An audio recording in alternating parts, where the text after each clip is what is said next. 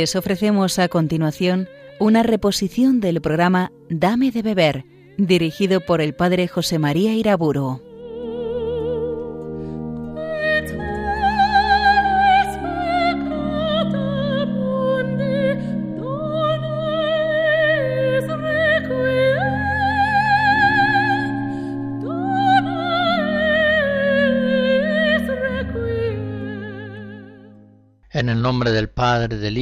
Y del Espíritu Santo. Habla, Señor, que tu siervo escucha. Danos tu luz y tu gracia, para que tu palabra sea acogida en nuestros corazones y dé fruto abundante. Vamos a considerar hoy el hermoso tema de la vocación cristiana. Pero en primer lugar hablemos de la vocación humana la que se produce en el mismo acto de la creación. Al principio, el Creador llama a las criaturas a la existencia. Les llama para que pasen del no ser al ser.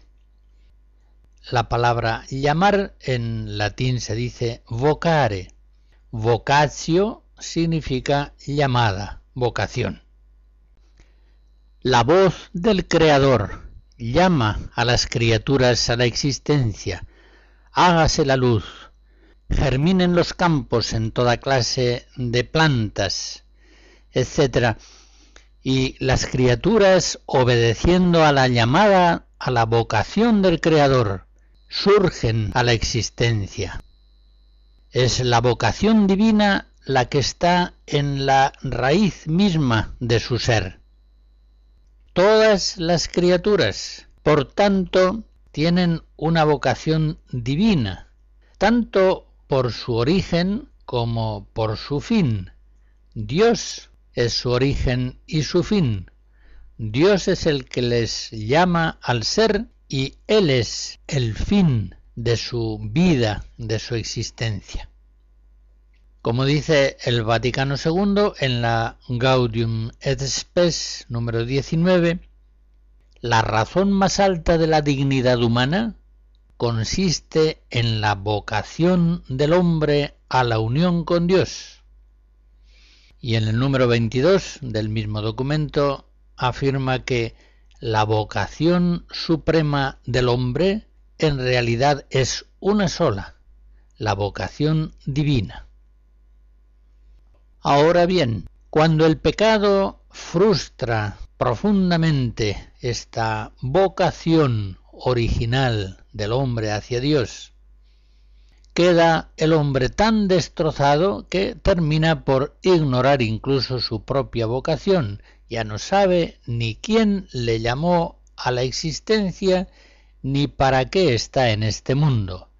Se queda el hombre a oscuras. Viene entonces el tiempo de la gracia. Y de nuevo Dios misericordioso llama al hombre. En la plenitud de los tiempos le llama por su mismo Hijo, el Verbo encarnado. Le llama, como dice San Pedro, 1 Pedro 2, le llama de las tinieblas a su luz admirable. Es ahora la voz de Cristo la que llama a los hombres, llama a todos, judíos y gentiles, llama a los pecadores, Lucas 5, de tal modo que ahora podemos decir que la vocación humana es una vocación cristiana. Por ella, como dice el Concilio Vaticano II en la Gaudium et Spes 22, Jesucristo manifiesta plenamente al hombre al propio hombre y le descubre la sublimidad de su vocación. Pensemos por otra parte que la elección divina precede siempre a la vocación. Es Dios el que elige y a sus elegidos los llama. En este sentido es importante entender que la historia de la gracia no es homogénea a todos por igual. Siempre es heterogénea. Es decir, Dios elige a unos, los llama, los consagra, los envía, para por ellos, a través de ellos, bendecir a todos. Dios elige y llama a algunos para asociárselos especialmente como amigos y colaboradores. Y esto, por supuesto, no porque Dios necesite la colaboración de los hombres, como sin ella no pudiera realizar sus designios, sino por puro amor misericordioso, porque quiere asociarlos a su bondad y a su eficacia salvadora. Y siempre se trata de elecciones difusivas, no se trata de elecciones exclusivas, como lo había entendido mal el Israel carnal. Dios me elige a mí y rechaza a los demás. No es eso. Desde el mismo comienzo de la historia de la salvación vemos que las elecciones por las cuales Dios elige y llama a algunos están destinadas para el bien de todos. Lo comprobamos, por ejemplo, en la elección y en la vocación de Abraham, que se nos narra en Génesis 12. Yo te haré un gran pueblo, y serán bendecidas en ti todas las familias de la tierra. Ya se entiende, pues, que la elección de Israel, descendencia de Abraham, es una elección, es una vocación difusiva. Llama Dios a este pueblo para que en él sean bendecidas todas las naciones de la tierra. Y ese mismo sentido tiene la elección de los apóstoles, la elección de Pedro, voy a hacer de ti un pescador de hombres. Lucas 5. Elige a Pedro, le llama, pero le llama para que esa elección de gracia se difunda a muchos otros hombres. Así es también, por supuesto, la elección y la vocación de la Iglesia, que como se nos dice en el documento conciliar de las misiones, Agentes 1, ha sido enviada por Dios a las gentes para ser sacramento universal de salvación el pueblo nuevo de Dios, la Iglesia, es un pueblo elegido, consagrado y enviado para ser sacramento de salvación de todas las familias de la tierra. Es el nuevo Israel. Una vez más, pues, estamos ante una elección, una vocación difusiva. Jesucristo es el elegido, el llamado de él dice el Padre Celestial, este es mi elegido, mi amado. Mateo 12. Y la elección de Dios siempre es un especial amor suyo, que se manifiesta en la vocación. Y así como Cristo es elegido por Dios, llamado, consagrado, enviado a los hombres, así también los cristianos como se nos dice en Colosenses 3, somos elegidos de Dios, santos y amados. Toda la historia sagrada es una sucesión de llamadas, vocaciones, consagraciones y misiones. Siempre es Dios el que llama. En Gálatas 5 San Pablo da a Dios este nombre. Él es el que llama. Dios llama por Cristo a los apóstoles. Venid conmigo y os haré pescadores de hombres. Mateo 4. Ya estamos pues ante una vocación y una elección previa, eterna, que son difusivas. La elección es eterna, la vocación se da en el tiempo, en un determinado momento de la historia personal de un hombre. Dios, por Cristo, llama a todos los hombres. Los llama directamente o a través de sus apóstoles. A todos los hombres les dice Cristo, venid a mí todos. Mateo 11.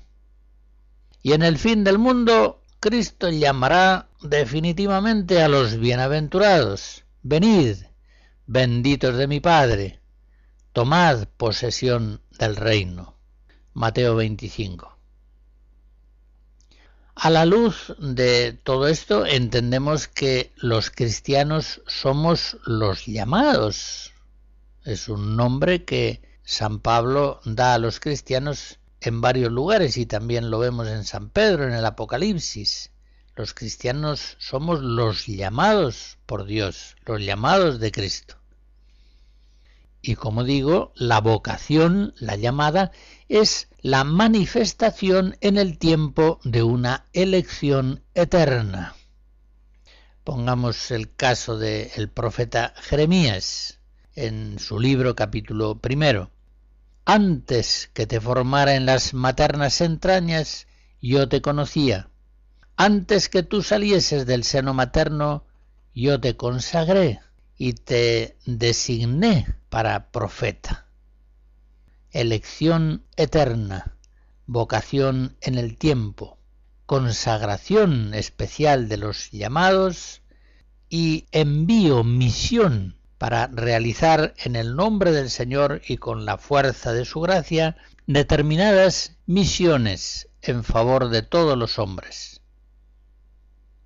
Fijémonos también en que la llamada de Dios es siempre una vocación libre, gratuita. San Pablo esto lo destaca mucho, por ejemplo en 2 Timoteo 1. Dios nos llamó con vocación santa no en virtud de nuestras obras, sino en virtud de su propósito y de su gracia.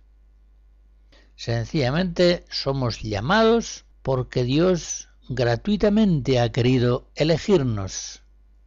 Se trata, como se nos dice en Romanos 11, de una elección por gracia. Y si es por gracia, ya no es por las obras, que entonces la gracia ya no sería gracia. Toda la escritura, no solamente San Pablo, por supuesto, destaca la absoluta gratuidad de la elección divina. Juan 15, por ejemplo, no sois vosotros los que me habéis elegido soy yo, quien os he elegido a vosotros, y os he enviado para que deis fruto. Esa absoluta gratuidad que se manifiesta en la elección y en la vocación la podemos comprobar concretamente en los pobres, en la elección de los pobres. Es Dios el que gratuitamente llama a Moisés para altísimas misiones, siendo así que Moisés era medio tartamudo. Éxodo 4. Dios elige y llama a Israel gratuitamente, por puro amor misericordioso, siendo así que era el más pequeño de todos los pueblos. Así se le llama en Deuteronomio 7. Y del mismo modo es Dios quien gratuitamente elige y llama y envía a la iglesia. Recordemos aquello de San Pablo en 1 Corintios 1. Mirad, hermanos, vuestra vocación, y daos cuenta de que no hay entre vosotros muchos sabios según la carne, ni muchos poderosos, ni muchos nobles, sino que eligió Dios la necedad del mundo para confundir a los sabios. Y eligió Dios la flaqueza del mundo para confundir a los fuertes. Y lo plebeyo, el desecho del mundo, lo que no es nada, lo eligió Dios para destruir lo que es, de tal modo que nadie pueda gloriarse ante Dios. Se ve que Dios eligió a los pobres, a los ignorantes, a los que no cuentan nada en el mundo, para que se manifieste claramente que las grandes maravillas que van a realizar estos hombres no proceden de su sabiduría o de su fuerza, sino que proceden de la bondad, del amor, de la potencia de Dios que les ha elegido, que les ha llamado y les ha enviado escuchamos el coro de los monjes benedictinos de la abadía de Downside en Inglaterra.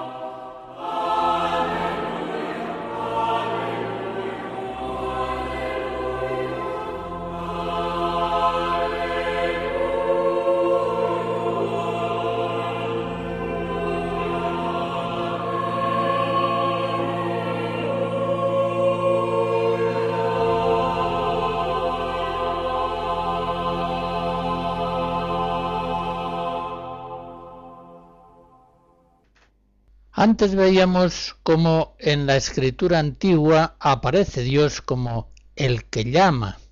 Este es uno de sus nombres propios. Pues bien, en la plenitud de los tiempos, en el Nuevo Testamento, Jesucristo es el que llama. Por ejemplo, en Romanos 1 somos llamados de Jesucristo. En Apocalipsis 17 somos llamados con Él.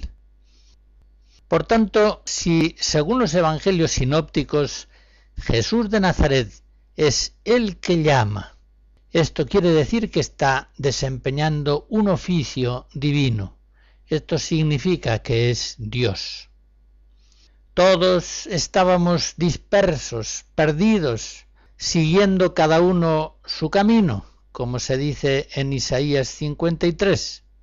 Y el buen pastor, enviado por Dios, viene a llamarnos, viene a llamar a los pecadores, Lucas 5, de tal modo que cuantos reconocemos su voz y acudimos a él, reconociéndole pastor nuestro, Juan 10, nos congregamos para formar la iglesia, que es la convocada, la eclesía, el conjunto de todos aquellos que han sido llamados por Cristo en el nombre de Dios. Voy a destacar varias notas que caracterizan esta llamada que recibimos de Cristo, esta vocación. En primer lugar, Cristo llama con amor. Venid a mí, nos dice amorosamente. Nos llama porque nos ama, con un amor de elección, como Yahvé llamó a Israel por puro amor, Oseas 11. Es la voz del esposo que llama a la esposa. Así leemos en Cantar de los Cantares 5. Es la voz del amado que me llama. Es aquella llamada que por fin atraviesa el corazón de los santos, llegando hasta su centro. San Agustín en las confesiones escribe ese texto tan precioso, tarde te amé, hermosura tan antigua y tan nueva, tarde te amé. Tú estabas dentro de mí y yo fuera, y por fuera te buscaba. Llamaste y clamaste y venciste mi sordera.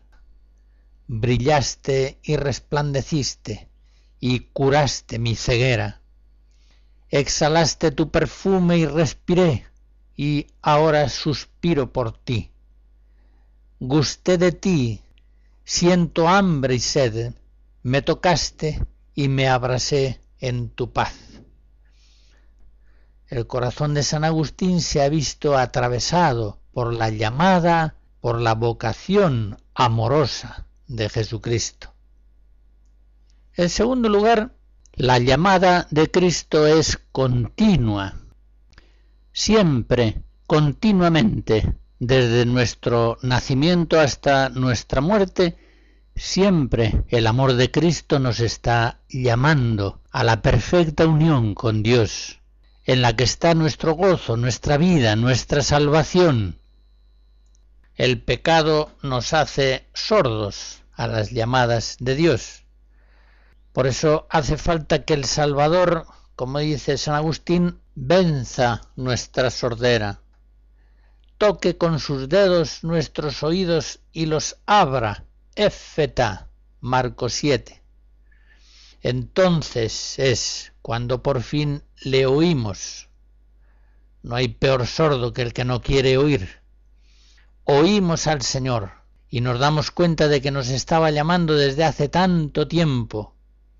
Y entendemos entonces que todos los dones recibidos en el tiempo de sordera, conocimientos, experiencias, trabajos, amistades, cualidades naturales, éxitos, fracasos, todos eran dones destinados en el plan de Dios a la santidad, al encuentro amoroso con Él. Santa Teresa así lo entendió y lo expresa maravillosamente en las segundas moradas 1.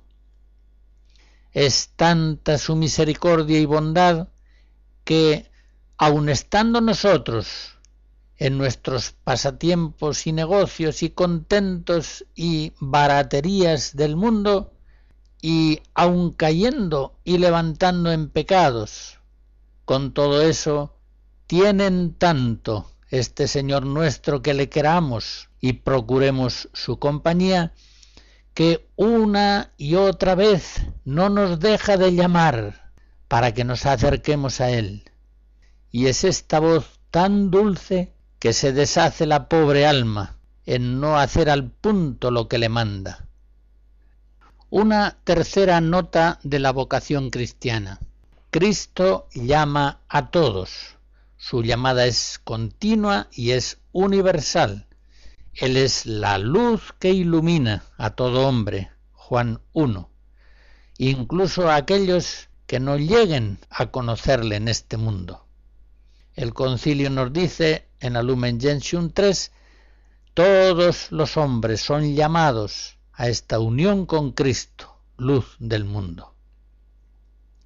Sabemos por los evangelios que Cristo ha venido a llamar a los pecadores para que salgan de la oscuridad de sus pecados y vengan a la luz de una vida santa.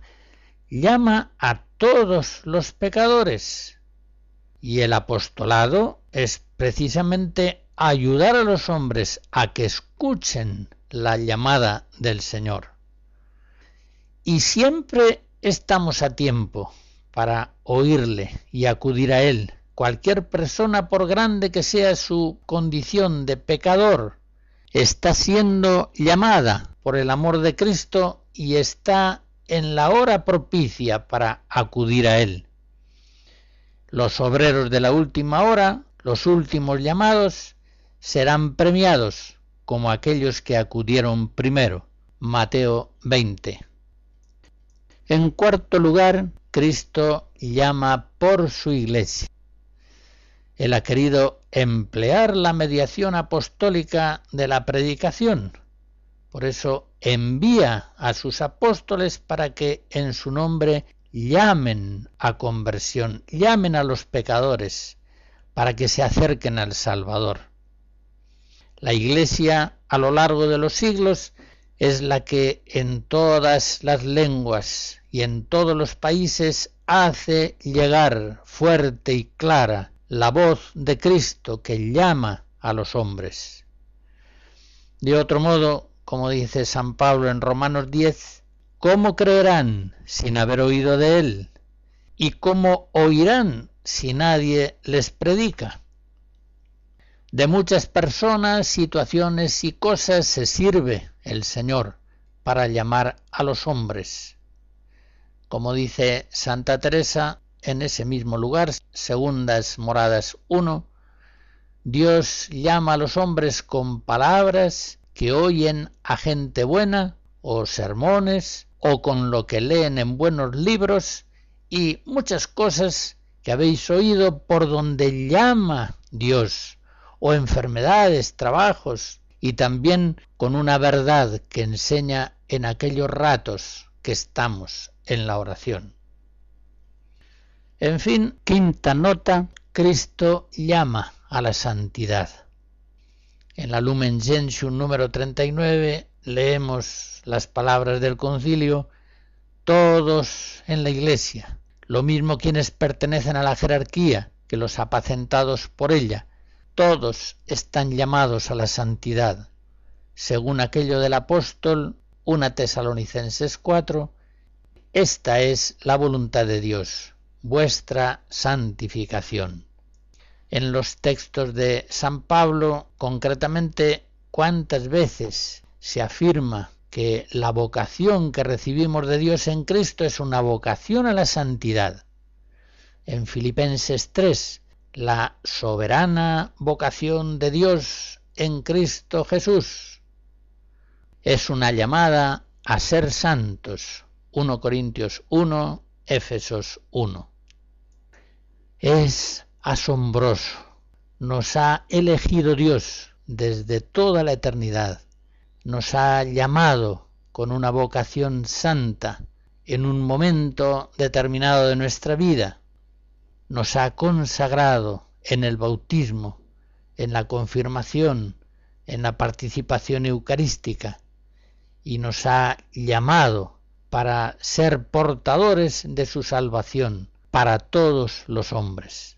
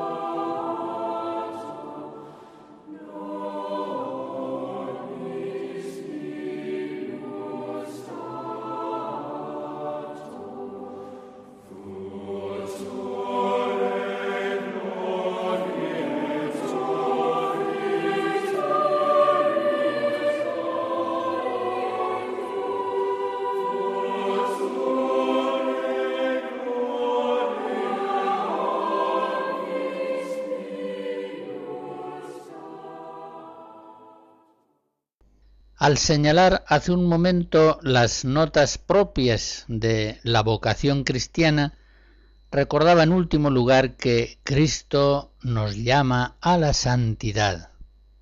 Ya de este tema traté en conferencias anteriores, pero quiero insistir ahora en las motivaciones de esa aspiración nuestra a la santidad.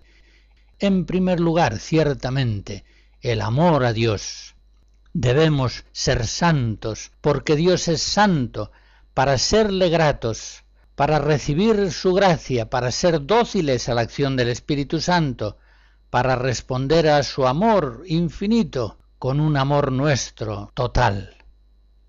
Pero también hemos de aspirar a la santidad, y en esto quiero fijarme ahora especialmente, por amor a nuestros hermanos. A ellos no les basta con que seamos buenos, necesitan que seamos santos. Los malos, los pecadores, necesitan nuestra santidad para llegar a ser buenos, para convertirse. Si no estamos más transfigurados en Cristo, los cristianos, no van a poder descubrir a Jesucristo, no lo transparentamos suficientemente. Más bien nuestras vidas mediocres lo ocultan a los pecadores. Si no somos más perfectos, no van a conocer los malos al Padre Celestial, que es perfecto. No van a reconocernos como hijos de Dios. Si no nos dejamos invadir totalmente por el Espíritu Santo, no tendremos fuerza espiritual para renovar la faz de la tierra, para suscitar eficazmente la conversión de los pecadores. No le permitiremos al Espíritu Santo que a través de nosotros dé a otros hombres un corazón nuevo, un espíritu nuevo. Por falta de santidad en nosotros no se realizará el milagro de la conversión de nuestros hermanos. Si los fuertes en la gracia, por ejemplo, pudiendo hacerlo, no van a misa diaria, los débiles dejarán de ir a misa incluso los domingos. Si los que, por gracia de Dios, han recibido una mayor formación en la fe, no la difunden por la acción apostólica, muchos cristianos débiles serán oscurecidos por el pensamiento del mundo lleno de mentiras y de engaños, y así en tantos otros aspectos. La falta de santidad en los buenos es causa principal de que los malos no lleguen a convertirse. Qué dolor tan grande hemos de sentir por no tener más fuerza espiritual, más santidad, para, por obra del Espíritu Santo, ser capaces de suscitar la conversión de los hombres y de los pueblos pecadores. ¿Cómo desprestigiamos la fuerza del Salvador Jesucristo, frenándola con el peso de nuestra mediocridad miserable y crónica? si somos cristianos buenos, por decirlo así, pero no santos, somos entonces signos insignificantes de los misterios de la gracia divina, signos deformados, oscuros, borrosos, apenas inteligibles, incapaces de dar de Cristo un testimonio claro, fuerte, conmovedor. Pero por otra parte, los buenos también necesitan de los santos para llegar ellos a ser santos. Si no somos suficientemente santos, no podremos apenas ayudar a otros a llegar a la perfección evangélica. Pensemos, por ejemplo, un director espiritual que no sea suficientemente santo y que por tanto esté excesivamente sujeto a sus estados de ánimo cambiantes, a sus propios modos de pensar, de obrar, no acertará a captar en sus dirigidos aquellas infidelidades que les están trabando en el camino de la perfección, no sabrá corregirles, pues en el fondo participa él también de sus debilidades y engaños. Ese director espiritual que no es suficientemente santo, aunque sea una buena persona, no podrá en el Espíritu Santo iluminar a sus dirigidos en la lógica del logos divino, en la locura y el escándalo de la cruz. No estará en situación de encenderles en el fuego abrasador del amor divino y en el celo por participar con todas sus fuerzas en la redención obrada por Cristo. Y eso que acabo de decir del director espiritual, hay que decirlo igualmente del obispo, del párroco, del maestro, del padre, del amigo, del esposo. Qué dolor tan grande cuando nos damos cuenta de que ciertas personas muy buenas, muy abiertas a la gracia de Dios, no van más adelante porque no tienen cerca alguna persona verdaderamente santa que les corrija, que les ayude, que les estimule en los caminos más altos de la perfección cristiana. ¿Cuántas veces los santos, Santa Teresa, San Juan de Ávila, San Pablo de la Cruz, se quejan de la falta de santos que estimulen a sus hermanos por el camino de la santidad? En el pueblo cristiano, tanto aquellos que son buenos y fieles, como aquellos otros que son infieles y malos, necesitan unos y otros el testimonio edificante de los santos. Los santos son necesarios en la iglesia de este mundo para que los buenos lleguen a ser santos y para que los malos se conviertan y lleguen a ser buenos en una bandada de gorriones, valga el ejemplo, si ninguno de ellos vuela, los demás acabarán pensando que no son capaces de volar y que deben limitarse a andar dando saltitos sobre el polvo de la tierra. El pueblo cristiano, tanto los cristianos buenos como los cristianos malos, necesita santos. Necesita santos entre otras cosas, para conocer su propia vocación, su propia identidad de hombres nuevos.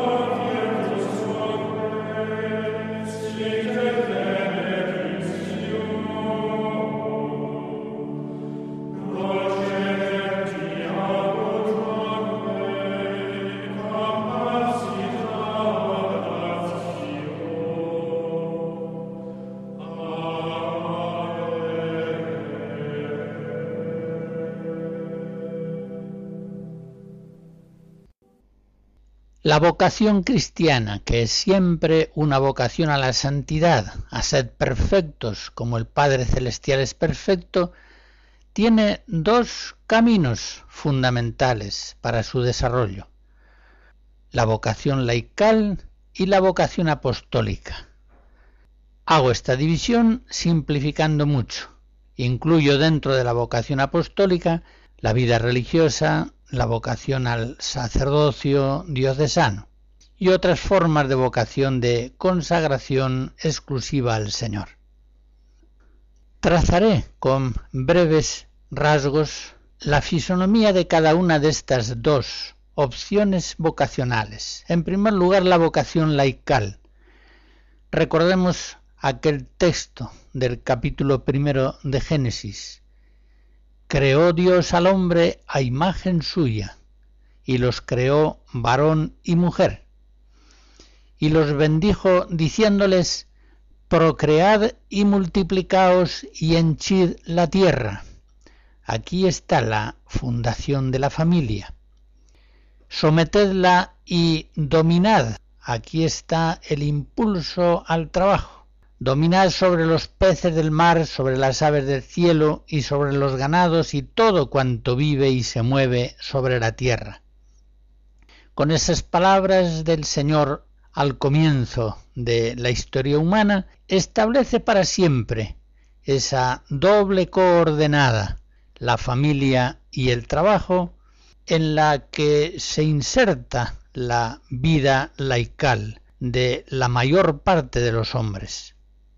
Dios creador ha constituido al hombre conyugal y familiar, y al mismo tiempo ha hecho de él un hombre laborioso. Ahora bien, sabemos cómo la familia y el trabajo sufrieron el trastorno profundo del pecado. Pero Cristo, en la plenitud de los tiempos, sana y eleva la familia y el trabajo. Purifica y santifica maravillosamente estas dos coordenadas fundamentales de la vida humana, logrando que vengan a ser el marco de una vida santa y santificante. El Concilio Vaticano II, más que ningún otro concilio precedente, desarrolló minuciosamente los rasgos peculiares de la vocación laical. En la Lumen Gentium número 41 nos dice, en referencia a la santidad del matrimonio y de la familia, que los esposos y padres cristianos, siguiendo su propio camino, mediante la fidelidad en el amor, deben sostenerse mutuamente en la gracia a lo largo de toda la vida y deben inculcar la doctrina cristiana y las virtudes evangélicas a los hijos amorosamente recibidos de Dios. Y sigue diciendo cómo de este modo por el sacramento del matrimonio se hacen signo y participación del amor con que Cristo amó a su esposa y se entregó a sí mismo por ella.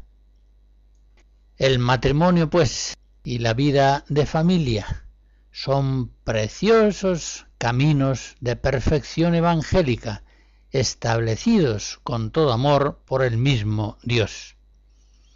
El Concilio Vaticano II, en la Gaudium et Spes 48, nos afirma que los esposos cristianos, para cumplir dignamente sus deberes de Estado, están fortalecidos y como consagrados por un sacramento especial, con cuya fuerza, al cumplir su misión conyugal y familiar, animados del Espíritu de Cristo, que penetra toda su vida de fe, esperanza y caridad, llegan cada vez más a su propia perfección y a su mutua santificación, y por tanto conjuntamente a la glorificación de Dios. En estas palabras se afirma, pues, una vez más, como la vocación laical es una vocación evangélica a la santidad. Eso en lo referente a la vida de matrimonio y de familia, pero mirando a toda la actividad secular propia de los laicos, hemos de decir que en sus diversos modos de actividad secular, el trabajo, el arte, la política, la cultura, la vida comunitaria y asociativa, aunque son realidades que están tan profundamente heridas por el pecado, son para los laicos cristianos camino de santificación. Han sido santificados los cristianos para que puedan atravesar el fuego sin quemarse, para que puedan hacer florecer los desiertos, para que puedan rectificar aquellos caminos seculares que en el mundo están torcidos. El Concilio Vaticano II, en el documento Apostolicam Actuositatem, dedicado a los laicos, nos dice en el número 7 que es obligación de toda la Iglesia trabajar para que los hombres se vuelvan capaces de instaurar rectamente el orden de los bienes temporales, ordenándolos hacia Dios por Jesucristo. Ahí en esas palabras del concilio se está expresando uno de los carismas propios, peculiares de los laicos. Y sigue diciendo el concilio en ese mismo lugar que a los pastores atañe manifestar claramente los principios sobre el fin de la creación y el uso del mundo, y prestar los auxilios morales y espirituales para que se instaure en Cristo el orden de las cosas temporales.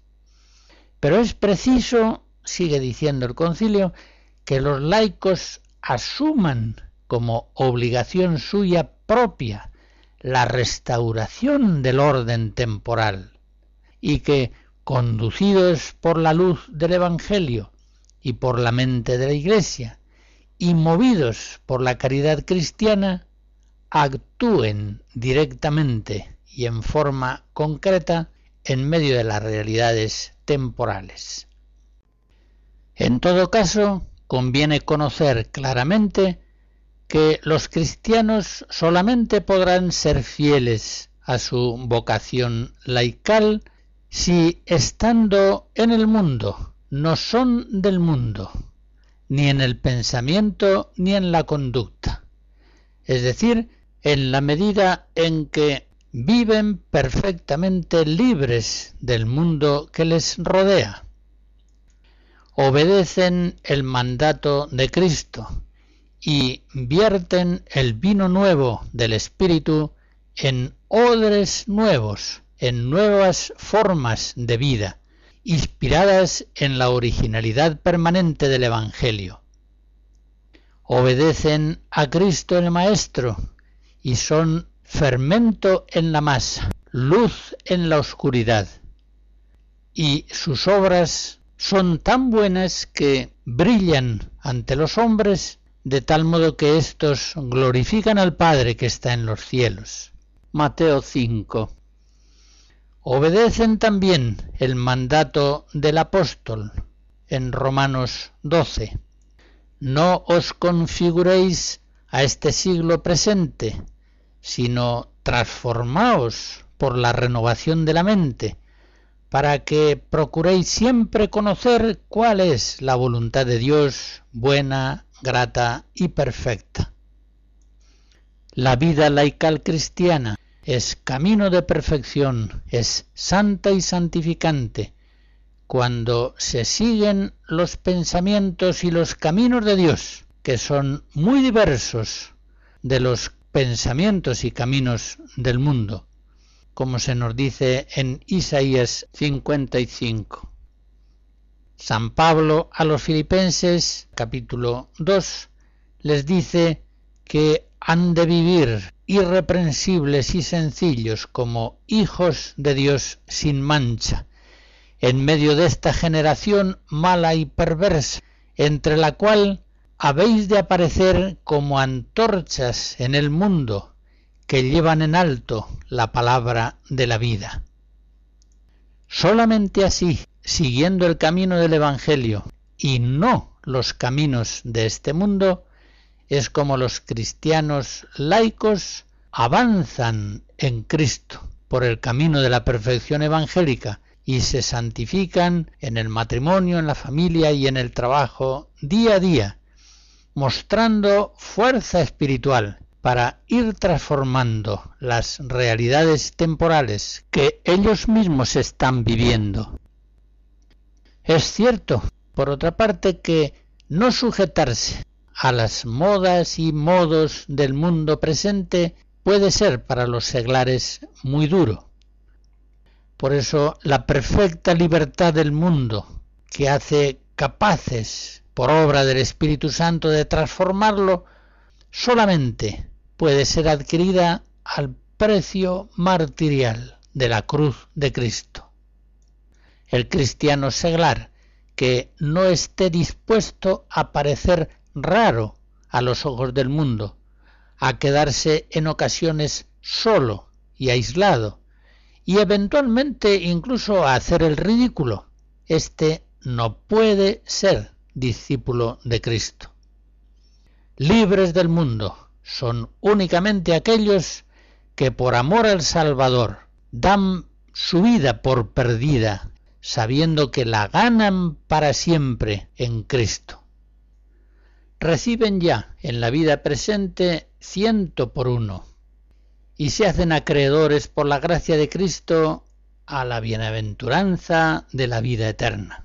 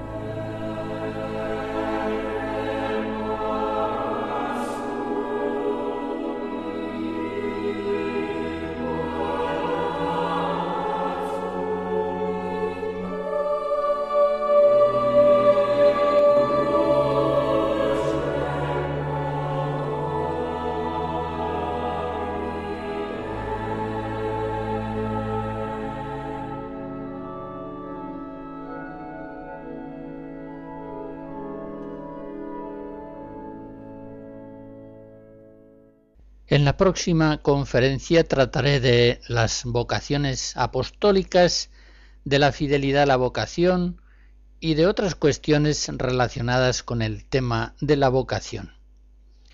La bendición de Dios Todopoderoso, Padre, Hijo y Espíritu Santo, descienda sobre ustedes y les guarde siempre. Amén.